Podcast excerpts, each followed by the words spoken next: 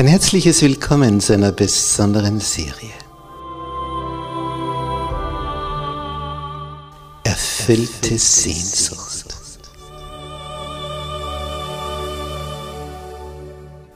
Die Welt der Bibel.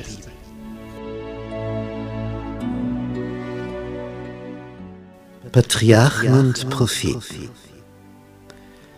Wie alles begann.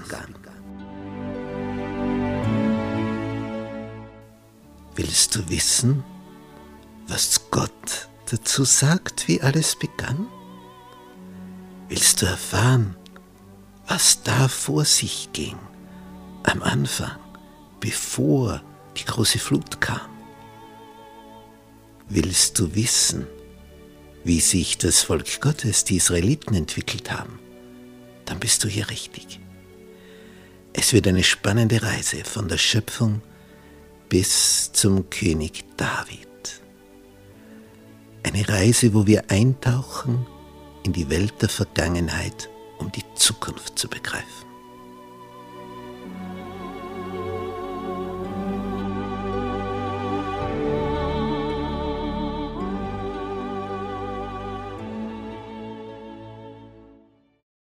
Gnade sei mit euch und Friede von Gott unserem Vater und dem Herrn Jesus Christus. Unser Thema heute, Jakob als Flüchtling. Und dazu begrüße ich auch die Zuseher im Internet. Wir lesen im ersten Mosebuch Kapitel 27 in Vers 41. Und Esau war Jakob Gram um des Segens willen, mit dem ihn sein Vater gesegnet hatte. Und er sprach in seinem Herzen, es wird die Zeit bald kommen, dass man um meinen Vater Leid tragen muss. Dann will ich meinen Bruder Jakob umbringen. Die Aktion, sich hier die Blindheit Isaaks, weil er im Alter schon so weit fortgeschritten war und seine Augen nicht mehr so gut waren, sich diese Blindheit zunutze zu machen, indem man vorgibt, ein anderer zu sein. Diese Täuschung, dieser Betrug hat sich so ausgewirkt. Er hat den Segen erlangt. Der Vater hat Jakob gesegnet, hat ihm das Erstgeburtsrecht übertragen, aber Esau hat das übel vermerkt. Er hat es so vermerkt, dass er gesagt hat, in dem Tag, wo mein Vater stirbt, stirbt noch einer, nämlich mein Bruder. Was hilft also Jakob das Erstgeburtsrecht? Denn es wird ja dann wirksam, wenn der Vater stirbt und wenn er dann stirbt, ist auch vorbei. Die Rebekka erfährt das. Sie will natürlich nicht ihren Lieblingssohn verlieren, überlegt, sagt ihrem Sohn, Vers 43. Nun höre auf mich, mein Sohn, mach dich auf und flieh zu meinem Bruder Laban nach Haran. Das muss für sie sehr schwer gewesen sein. Sie hat ja das alles unternommen, sie hat ja den Vorschlag gebracht, sie hat ja diesen Betrug eingefehlt, Jakob wollte ja nicht. Aber sie hat seine Bedenken zerstreut und weil er den Erstgeburtssegen doch unbedingt wollte, darum ist er dann drauf eingestiegen. Und jetzt ist sie die, die sagt, geh weg. Obwohl sie ihn gern bei sich haben möchte. Ja, sie hätte ihn gern als den Stammesführer. Nun höre auf mich, das hat sie schon einmal gesagt. Und das hat zu dieser Tragödie geführt. Und Jakob hat ihr damals zu bedenken gegeben, am Ende wird dann der Segen ein Fluch. Und sie sagt, der Fluch sei auf mir, mein Sohn. Und sie ist tatsächlich die, die jetzt unter dem Ganzen zu leiden hat. Denn sie verliert ihren Lieblingssohn. Sie schickt ihn fort und sie sollte ihn nie mehr sehen. Sie hat natürlich so gedacht, den ziehen wir eine Weile aus dem Verkehr, bis wieder Gras über die Sache gewachsen ist. Nicht so, wie man das manchmal macht, wenn ein Bischof suspendiert wird. damit sich alles beruhigt und wenn es dann wieder ruhig ist, dann kann man wieder weiter fortfahren. Und sie hat gehofft, wenn erst einmal Jakob weg ist, dann wird sich Esau schon wieder beruhigen und dann kann ich meinem Sohn die Nachricht schicken, dem Jakob. Du, die Luft ist wieder rein, jetzt kannst du wieder kommen. Aber zu dem kam es nie mehr, denn Esau blieb zornig, rachedurstig in Bezug auf seinen Bruder Jakob. Nun, sie holt also die Rebekka ihren Sohn zu sich, sagt in Vers 44, bleib eine Weile bei ihm, bei meinem Bruder, bis sich der Grimm deines Bruders legt. Aber er hat sich nie gelegt. Und darüber ist Rebekka gestorben, vor lauter Kummer, weil sich der Grimm Esaus nicht mehr gelegt hat. Sie sagt da weiter, bis sein Zorn wieder dich sich von dir wendet und er vergisst, was du ihm getan hast. Er hat das nie vergessen. Dann will ich schicken und dich von dort holen lassen. Warum sollte ich euer beider beraubt werden auf einen Tag? So, und jetzt muss natürlich Isaac wieder auch sein Machtwort dazu sprechen. Und Rebekka sprach zu Isaac, mich verdrießt zu leben wegen der Hethiterinnen, Vers 46. Nämlich Esau hatte sich ja zuerst eine Frau genommen, aus einem fremden Volk, dann noch eine zweite. Das Problem war nicht, dass sie aus einem anderen Volk kamen, sondern dass ihre Gottesvorstellung eine völlig andere war. Die haben also Esau noch weiter von Gott weggebracht. Es heißt hier weiter, wenn Jakob eine Frau nimmt von den Hethiterinnen wie diese, eine von den Töchtern des Landes, was soll mir das Leben? Denn wir haben vorher gelesen, in Kapitel 26, Vers 34 und 35, dass diese zwei Frauen, die Esau genommen hatte, der ganzen Familie viel, viel Herzeleid bereitet hatten. Nun, auf diesen Vorschlag geht Isaak nun ein, seinen Sohn wegzuschicken. Kapitel 28. Und es ist nicht von ungefähr, dass hier ein neues Kapitel angesetzt ist, denn damit kommt es jetzt zum Abschied.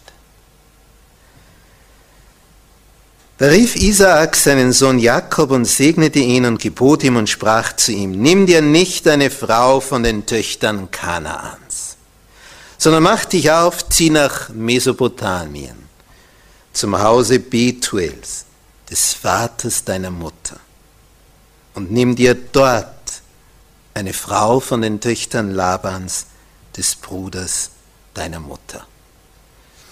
Und in damaligen Zeiten waren natürlich die Gene des Menschengeschlechts noch ganz anders beschaffen, sodass man aus der Verwandtschaft heiraten konnte Wobei das bis heute erlaubt ist, dass man zum Beispiel einen Cousin, eine Cousine heiratet. Aber näher ist es dann nicht mehr möglich, weil das entsprechende Beeinträchtigungen der Gesundheit bewirken würde bei der Nachkommenschaft. Und der Vater sagt in Vers 3, der allmächtige Gott segne dich, er mache dich fruchtbar und mehre dich, dass du werdest ein Haufe von Völkern. Und er gebe dir den Segen Abrahams, dir und deinen Nachkommen mit dir, dass du besitzest das Land, darin du jetzt ein Fremdling bist. Dieses Land, das Gott dem Abraham gegeben hat.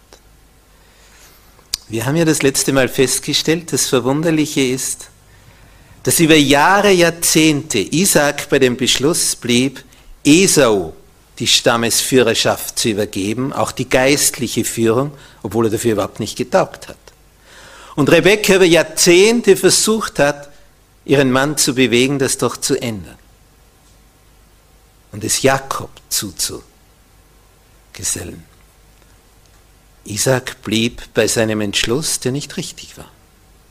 Denn Rebekka hat sich ja an das gehalten, das Gott gesagt hat, der Ältere wird dem Jüngeren dienen. Und Isaac war hier blind, doppelt blind. Von seinem körperlichen Befinden her und vom geistlichen. Aber als dann Isaac bemerkt, dass er der Betrogene ist, dass ja gar nicht Esau hier war, sondern Jakob, wäre es ja ein einfaches gewesen zu sagen, Moment, ich bin ja getäuscht worden, ich habe zweimal nachgefragt. Bist du Esau? Und Jakob hat gesagt, ja. Also ich wurde getäuscht, betrogen, daher gilt's nicht. Aber Isaac bleibt dann plötzlich, was über Jahrzehnte nicht möglich war, ihn zu bewegen, bei dem Entschluss. Sagt, jetzt habe ich den gesegnet und der bleibt auch. Ich nehme das nicht zurück. Er beginnt auf einmal sich dieses Satzes von Gott zu erinnern. Der Ältere wird dem Jüngeren dienen. Und darum segnet er ihn hier noch einmal. Das Ergebnis war, als der Esau das Ganze so bemerkt, dass sein Bruder fort ist, Vers 9, da ging er hin zu Ismael und nahm zu den Frauen, die er bereits hatte, Mahalat, die Tochter Ismaels, des Sohnes Abrahams, die Schwester Nebajots, zur Frau. Jetzt geht er zu dieser Linie hin, nimmt er die dritte. So, aber unsere Hauptperson ist Jakob. Er flieht. Er geht fort von zu Hause. In ein Gebiet, das er nicht kennt, wo er noch nie war. Er weiß nicht, wird sein Bruder ihn verfolgen? Wird er ihm nachkommen? Wird er ihm nachstellen? Was ist, wenn es Nacht wird, wenn es finster ist? Schleicht er hinter ihm her? Wartet er nur, bis er eingeschlafen ist, um ihn dann den Gar auszumachen? Er hat Angst. Angst vor allem Möglichen vor wilden Tieren des Nachts, vor Räuberhorden, die ihn da überfallen könnten, wobei sie ihm nicht viel abnehmen können, weil er hat nur seinen Wanderstab. Er geht praktisch mit nichts weg. Er hat keine Herden bei sich, gar nichts. Er geht ganz, ganz allein. Hat nichts. Nur das, was auf dem Körper trägt. Und er geht. Von Beersheba geht er weg, heißt es in Vers 10. Das ist also ganz im Süden von Israel, dort, wo die Wüste beginnt. Das ist der, der, die letzte Oase, der letzte Ort, wo man noch Wasser tanken kann. Beersheba heißt sieben Quellen, sieben Brunnen. Und dann macht er sich auf den Weg nach Haran. Einsam total verlassen. Aber was ihn noch mehr quält, als dass er seine Familie zu verlassen hat, all die Herden, all den Schutz, die Sicherheit der Sippe, er ist sich nicht sicher, ob Gott noch an seiner Seite ist. Es hat ihn der Vater jetzt zwar doppelt gesegnet, aber was wohl der Himmel dazu sagt, zu dem Betrug, den er gemacht hat? Und in der zweiten Nacht, als die Sonne da gerade untergegangen ist, und dann wird es ja stockdunkel. Früher war das nicht so wie bei uns, wo du irgendwo in einer Stadt bist und eine Straßenlaterne nach der anderen. Wenn nicht Vollmond herrscht, dann ist es finster, wenn die Sonne untergeht. Und wenn Neumond ist, dann ist es total finster. Und vielleicht hast du das schon erlebt, im Freien allein zu übernachten, wo du nichts siehst. Bist irgendwo.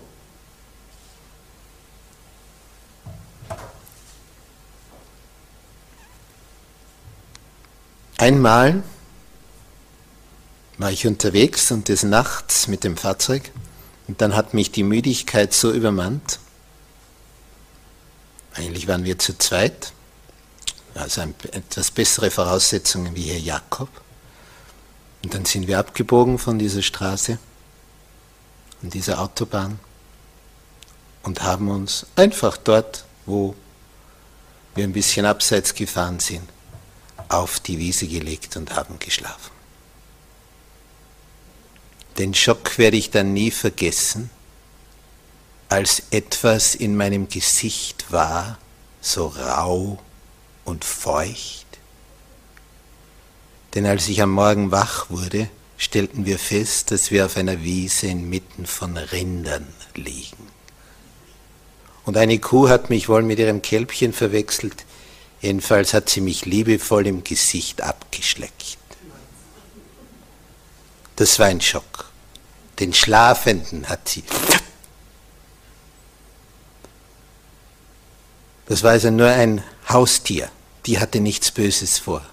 Aber wenn du in der Wildnis so ganz allein dich niederlegst, da werden die Ohren groß. Du hörst auf jedes Geräusch. Den einzigen Schutz, den hier Jakob errichtet, ist ein Stein. Ein großer Stein, den er zu seinen Häupten hinlegt, damit er wenigstens von der Seite her geschützt ist.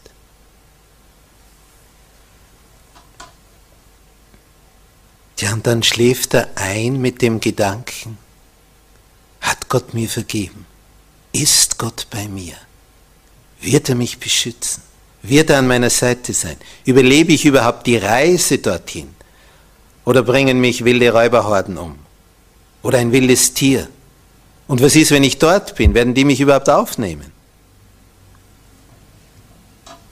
Es hätte ihm ja so ergehen können wie dem jungen Martin Luther, der ins Gymnasium geschickt wurde von seinem Vater, weit weg, viele Tagesreisen, von Mansfeld bis nach Erfurt. Und dann kommt dieser Zehnjährige bei seinem Onkel an, sagt, da bin ich, bitte nimm mich auf. Mein Papa möchte, dass ich hier in dem Ort ins Gymnasium gehe, weil er so gut gelernt hat. Und der Onkel sagt, nein, bei mir hast du keinen Platz. Und der Junge weiß nicht, was er tun soll. So kam er zum ersten Mal ins Kloster. Dort hat er angeklopft, gefragt, ob er da ein Bett hat. Und die haben ihn dann herumgeschickt, dass er von Haus zu Haus geht und singt. Und der junge Luther hat dafür Geld gekriegt. Er hat eine wunderschöne Knabenstimme. Und mit diesem Geld hat er sich das Quartier im Kloster bezahlt. Der hat gewusst, was Einsamkeit ist. Als Zehnjähriger. Kommst du wohin? Die Verwandtschaft nimmt dich gar nicht auf. Das hätte Jakob auch widerfahren können.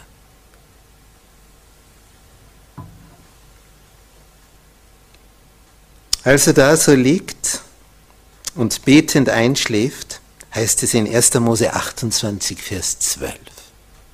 Und jetzt wird's spannend. Ihm träumte. Aber nicht so ein Traum, wie wir ihn haben. Es war eine Vision von Gott. Was sieht er da? Siehe, eine Leiter stand auf Erden, die rührte mit der Spitze an den Himmel. Und siehe, die Engel Gottes stiegen daran auf und nieder. Und der Herr stand oben darauf und sprach, ich bin der Herr, der Gott deines Vaters Abraham und Isaaks Gott. Das Land, darauf du liegst, will ich dir und deinen Nachkommen geben. Das klingt nicht schlecht. Das Land, darauf du liegst, will ich dir geben und deinen Nachkommen. Bis jetzt hat er noch keine Frau, er hat noch kein Kind, aber wenn das die Zukunft ist, dass die Nachkommen das Land kriegen, dann scheint es wohl zu heißen, er überlebt, er findet jemand.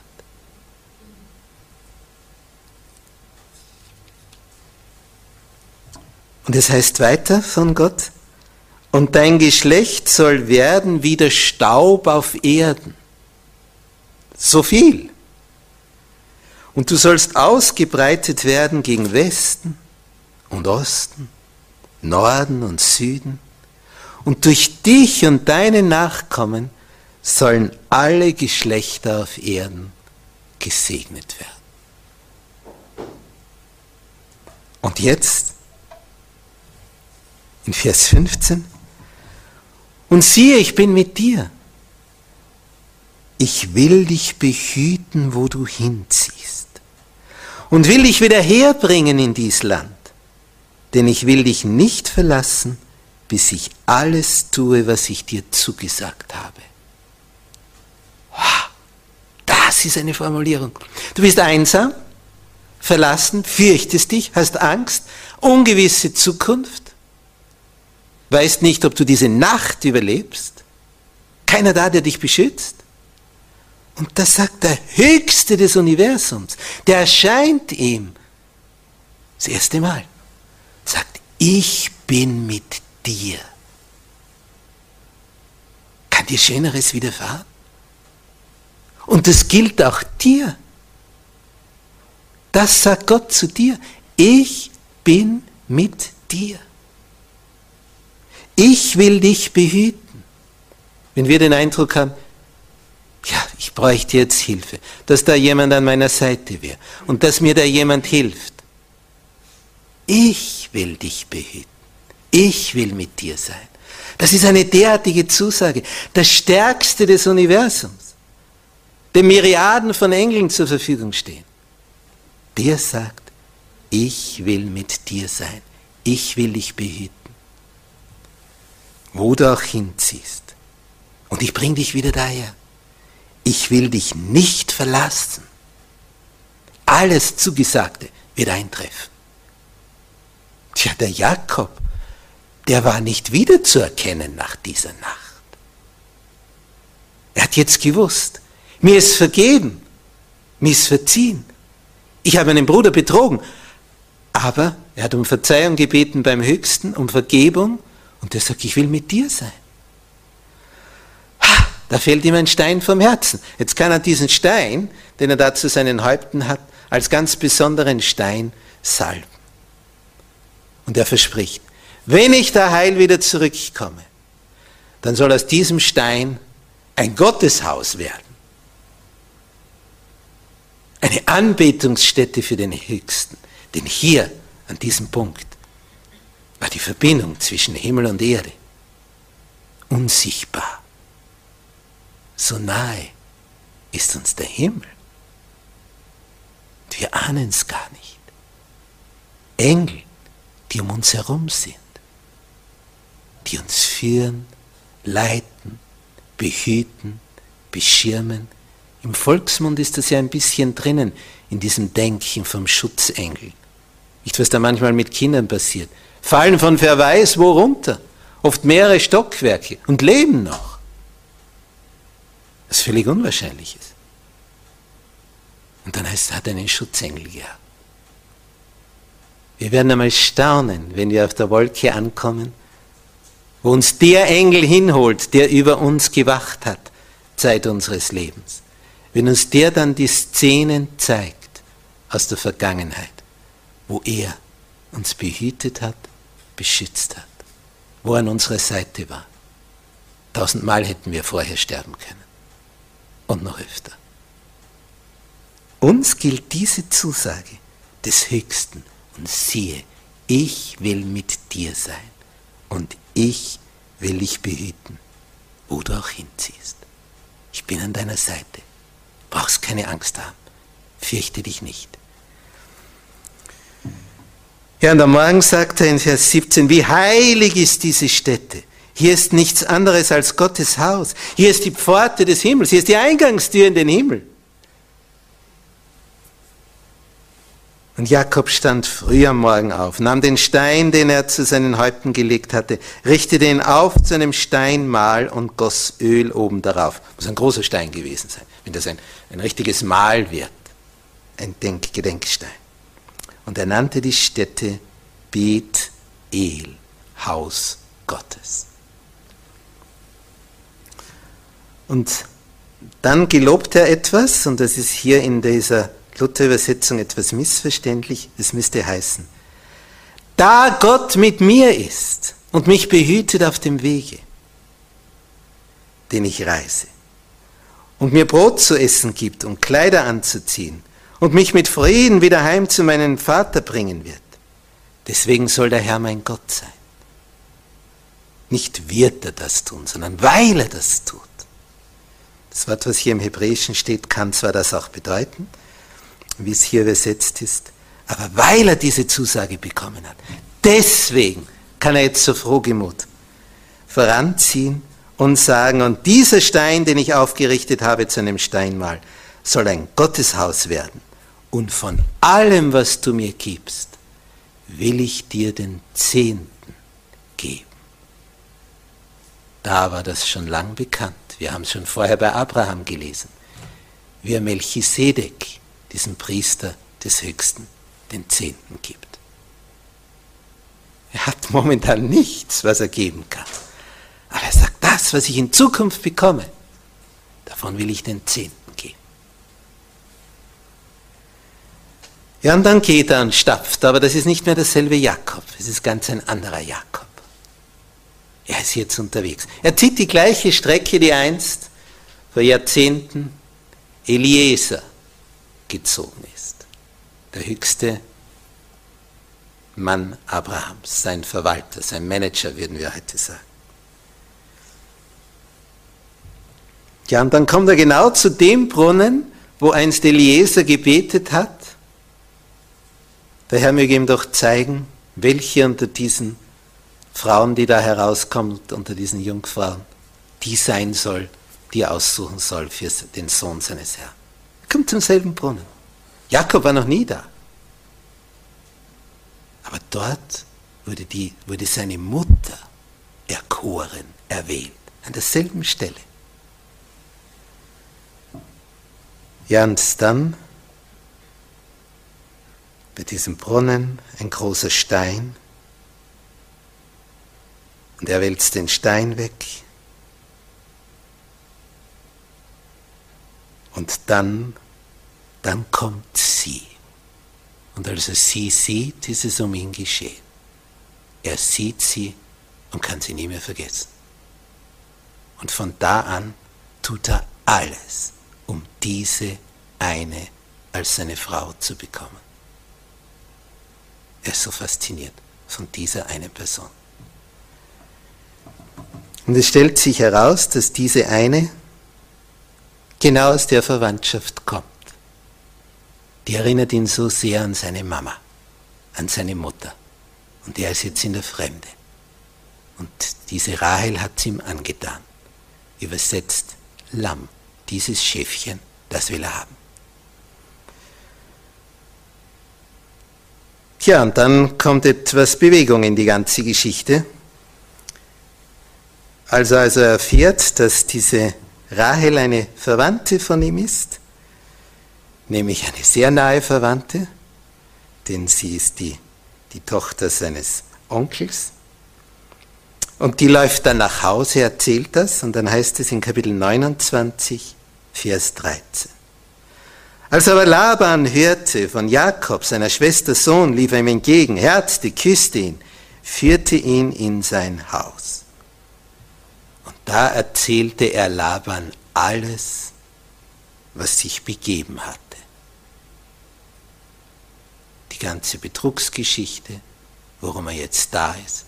Volle Information. Und damit ist er jetzt voll abhängig von seinem Onkel. Denn was soll er jetzt tun? Dieser Jakob.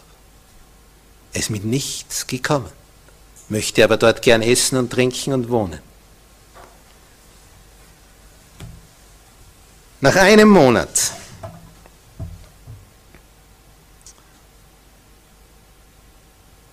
erfahren wir, dass der Jakob zu seinem Onkel sagt in Vers 18, und Jakob gewann Rahel lieb und sprach, ich will dir sieben Jahre um Rahel, deine jüngere Tochter, dienen. Und der Laban sagt, es ist besser, ich gebe sie dir als einem anderen, bleib bei mir. So diente Jakob um Rahel sieben Jahre und es kam ihm vor, als wären es einzelne Tage so lieb hatte er sie. Das ist eine ganz seltsame Formulierung. Was heißt das? Sieben Jahre ist eine lange Zeit. Das ist 365 mal sieben. Dann hast du die Anzahl der Tage. Da arbeitet er gratis. Sieben Jahresgehälter. Das ist der Brautpreis. Denn in diesen damaligen Zeiten wurde man als Sohn, als Vater von Töchtern reich bei der Hochzeit. Denn die Bewerber, die jungen Männer, mussten die Braut kaufen. Also wenn ein Vater viele Töchter hatte, wurde er reich. und der Brautpreis, was ihm das wert war. Wie viele Kamele, wie viele Ziegen, wie viele Schafe er dafür hergibt. Und er hat ja nichts. Jetzt sagt er, ich arbeite gratis sieben Jahre. Bietet er an. Und der Onkel ist glücklich. Das ist eine Geschichte. Nur, dass der junge Mann gekommen ist. Denn nach einem Monat hat er ja gesehen, der ist tüchtig, der ist fleißig, der bleibt dran. Ja, kein Wunder, dass das der Lieblingssohn Rebekkas war. Der war einfach wunderbar. Und den möchte er natürlich hier behalten. So einen Arbeiter findest du nicht mehr. Und wenn es hier heißt, es kam ihm vor als sieben einzelne Tage. Es hat ihm überhaupt nichts ausgemacht, sieben Jahre gratis zu arbeiten. Denn als Endergebnis kriegt er ja sie, sie, seine Angebetete. Und dafür tut er alles. Interessant, wozu ein Mann aus Liebe bereit ist. Sehr enorm. Eine der schönsten Geschichten in der Bibel. Ja, und dann sind die sieben Jahre um. Und in Vers 21 heißt es, und Jakob sprach zu Laban, Gib mir nun meine Braut, denn die Zeit ist da, dass ich zu ihr gehe. Und jetzt erfahren wir etwas über die Hochzeitssitten. Da lud Laban alle Leute des Ortes ein und machte ein Hochzeitsmahl. Da kann ich dir nur sagen, hoffentlich ist der Ort nicht so groß, in dem du wohnst. Er lud alle Leute des Ortes ein, wo sie wohnten. Das waren Zeiten. Alle kommen zusammen zur Hochzeit. Das, das ganze Dorf.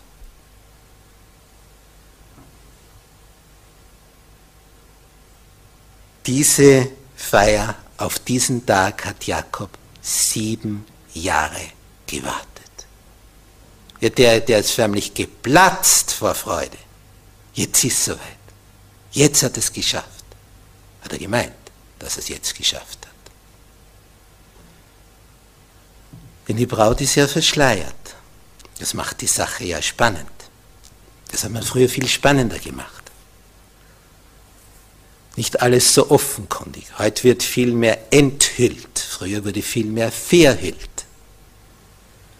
Und jetzt, wie es dann morgen wird, wie dann die Enthüllung stattfindet, stellt Jakob fest, aber das Gesicht ist ein anderes. Das ist ja gar nicht die Rahel. Das ist ja die Schwester von ihr.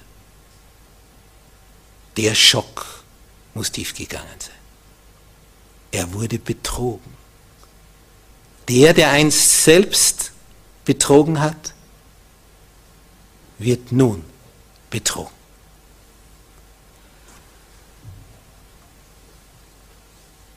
Natürlich ist er bei Laban, sofort. Sagt, was soll das? Wir haben ausgemacht Rahel. Wieso ist jetzt Lea da?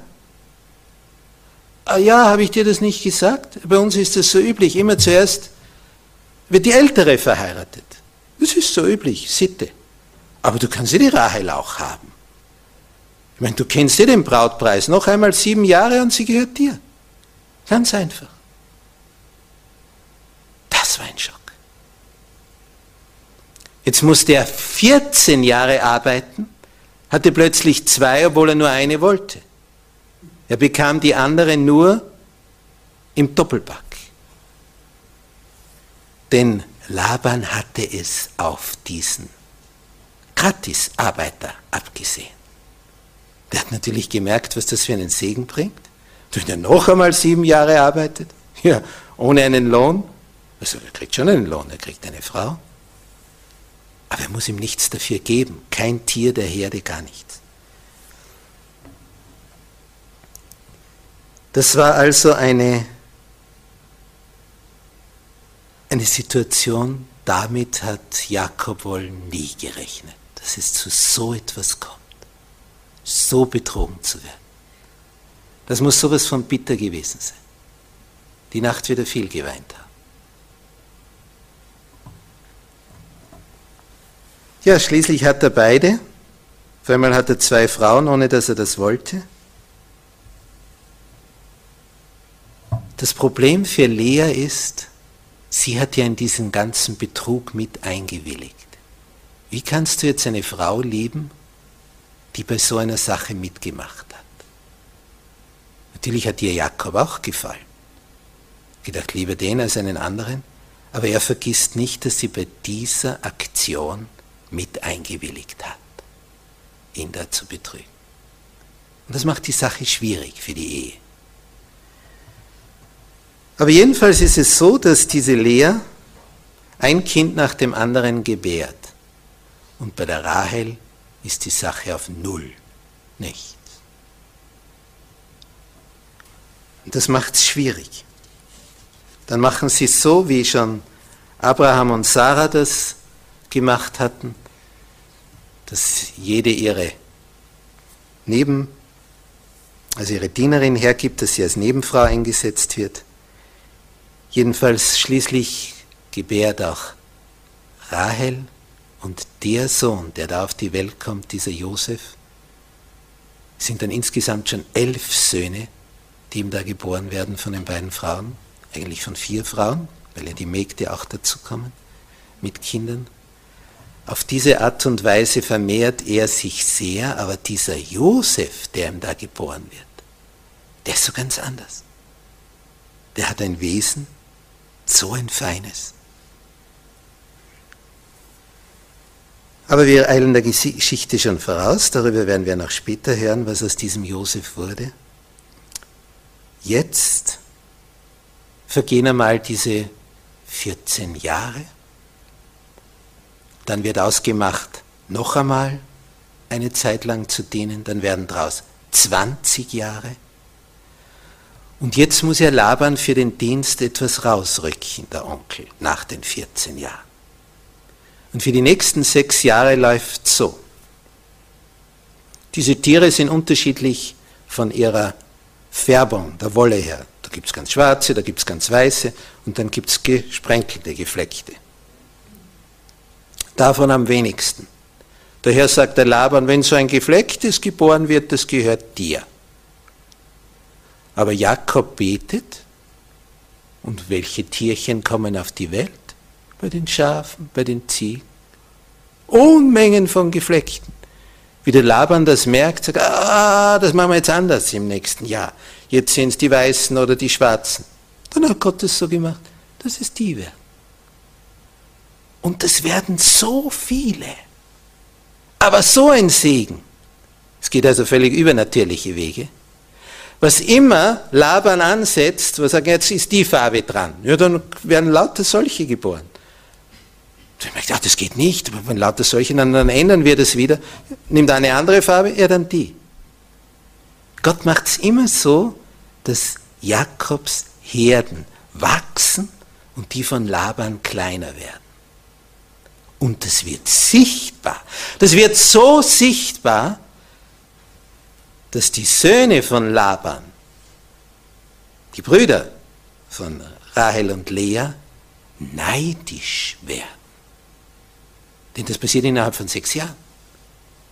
Und die sagen, schau dir das einmal an. Schau dir das an, wie die Herden gewachsen sind von Jakob. Hat er ja alle von uns. Und Jakob kriegt Angst. Er fürchtet, dass die Söhne Labans ihm was antun sagen, das sind eigentlich unsere Tiere. Denn unsere Herden haben diese geboren. Und er möchte weg. Und er würde sofort gehen. Aber da ist ja noch was im Hinterkopf. Wo soll er denn hin? Wenn er heimgeht zu Isaak, da ist ja noch einer zu Hause. Der Esau. Was hilft es ihm, wenn er hier vor den Söhnen Labans flieht und dort begegnet ihm Esau. Er sitzt schön in der Patsche. Er möchte, ich muss weg. Aber wohin? Der Rückweg ist ihm verbaut. Denn er hat ja jeden Tag darauf gewartet, dass ein Bote von Rebekka kommt und sagt, die Luft ist rein, der Esau hat dir vergeben, der ist wieder versöhnt mit dir, kannst ruhig kommen, jetzt gibt's eine Wiedersehensfeier. Aber das kam nie. Der Bote kam nie. Was wird der gebetet haben? dass Esau anders wird. Das tut sich nicht.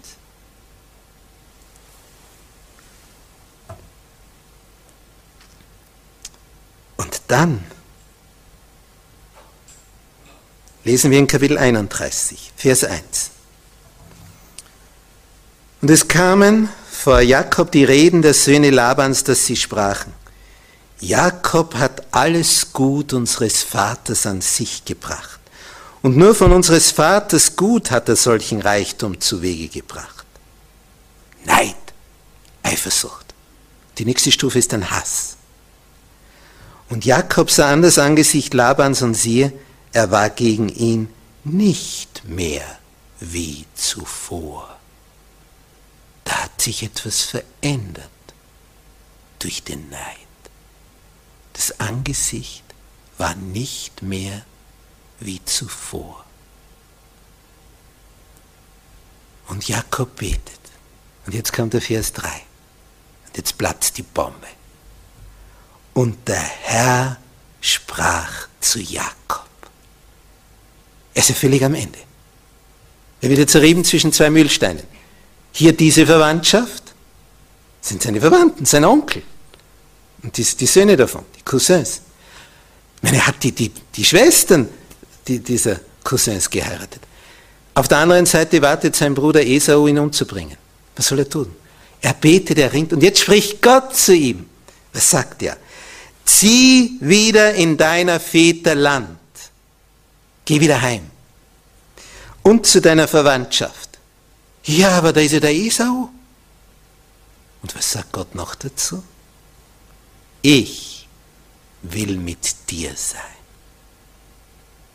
Ich will mit dir sein. Und darum wagt das. Das ist der Punkt. Deswegen wagt er es. Weil Gott sagt, ich will mit dir sein. Ja, da wartet er jetzt nicht mehr länger. Der lässt seine Frauen rufen aufs Feld, er hütet ja die Herden, lässt der Diener schicken, die kommen hinaus zu ihm. Er sagt, wisst ihr was? Der Gott unserer Väter, der ist mir erschienen. Der hat gesagt, ich soll wieder heimgehen. Und die zwei Frauen, Lea und Rahel, sagen, wir sind mit dir. Wenn Gott es gesagt hat, wir ziehen mit dir. Jetzt traut er sich aber nicht, das Laban mitzuteilen, weil er weiß, er will ja nicht, dass er weggeht. Jetzt macht es heimlich an einem Tag, wo Laban mit seinen Söhnen drei Tagesreisen weit von dieser Zeltstadt entfernt ist.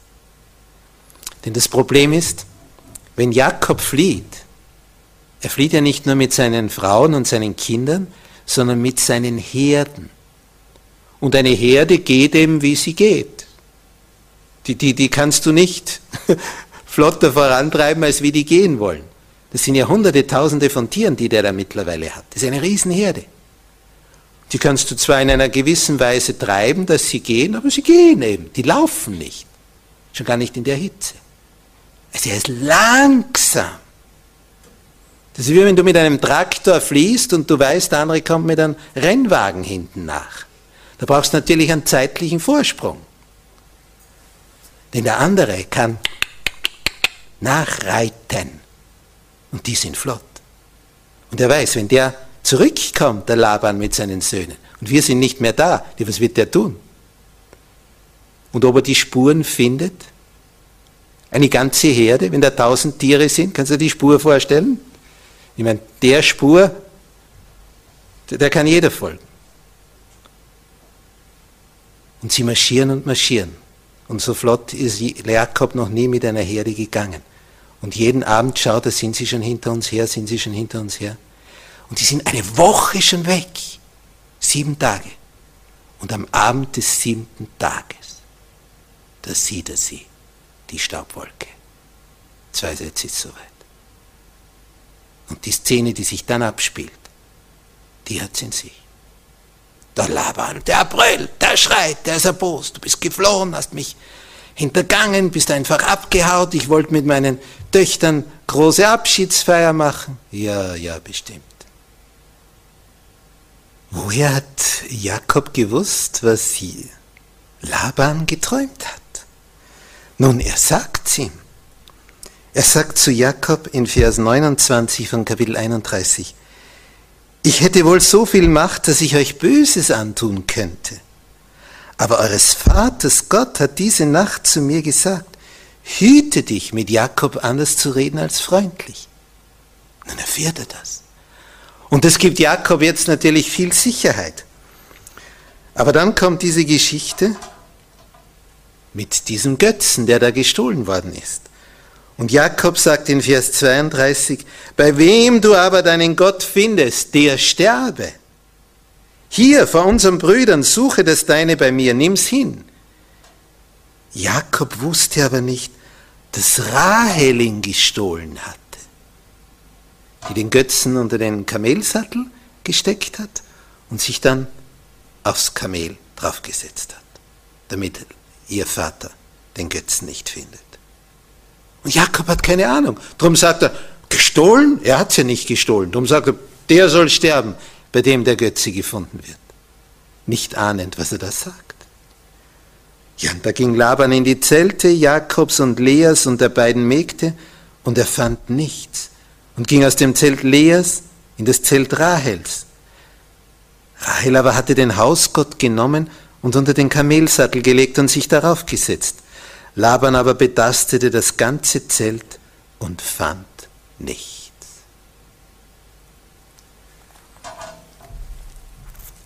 In dieser Geschichte sehen wir, es gibt immer wieder Betrogene.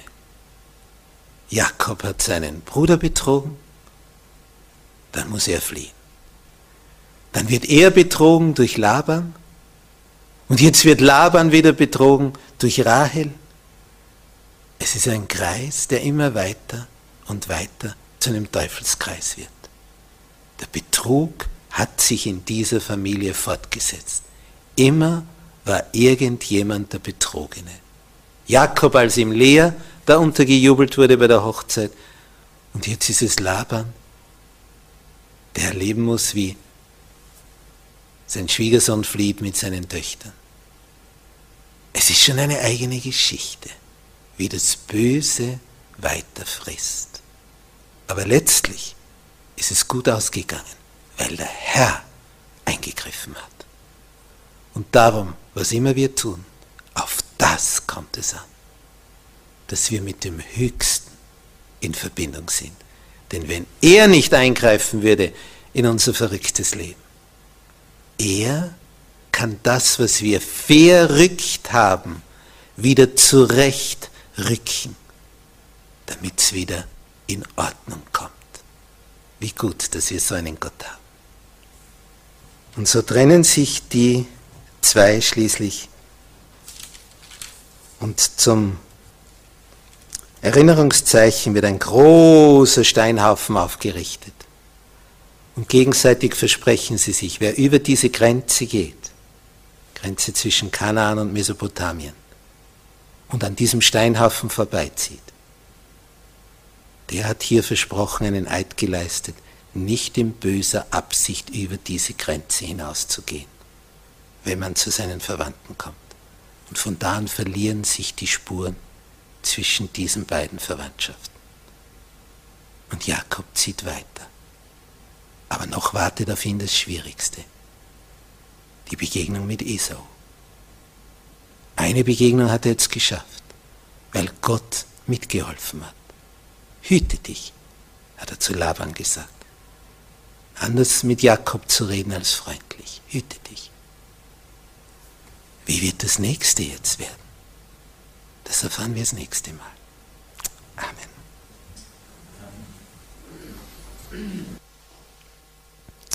Unser Vater, der du im Himmel bist, danke, dass du Jakob erschienen bist, dass du zu ihm gesagt hast, ich will dich behüten, ich will mit dir sein, wo du auch hinziehst.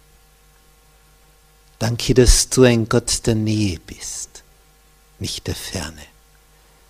Danke, Herr Jesus, dass du uns so nahe gekommen bist, ja sogar Mensch geworden bist. Ja, danke, dass du uns noch näher gekommen bist. Durch den Geist willst du in uns wohnen. Danke, Herr, dass du bereit bist, in uns zu wohnen, wenn wir bereit sind. Und dann beginnt das Leben, das wirkliche Leben. Danke, dass deine Liebe so weit geht. Danke, dass du uns in dein Herz geschlossen hast und an unserer Seite bist und wir dadurch nie mehr allein sind. Hab Dank. Amen.